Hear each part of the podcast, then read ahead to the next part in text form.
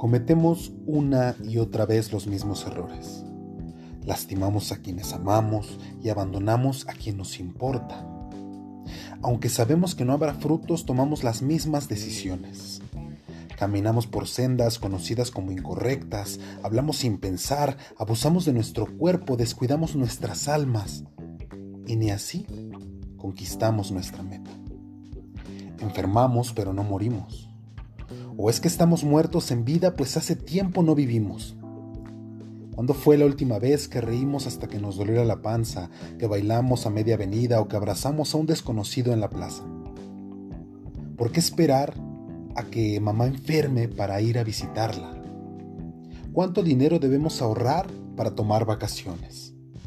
¿Qué señal del cielo necesitamos para entregarnos a Dios sin limitaciones?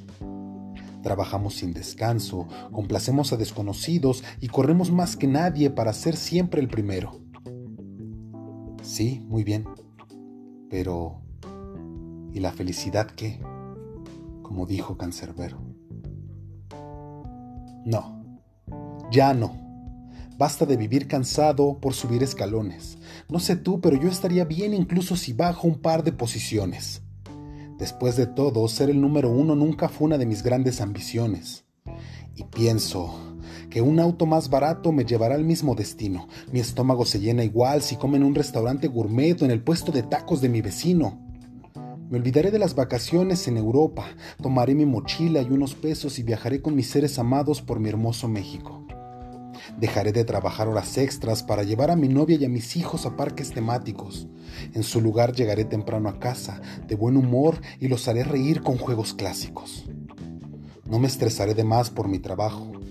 Mejor amaré tanto a mi mujer que si me despiden ella se quedará conmigo aun si hay que empezar nuevamente desde abajo.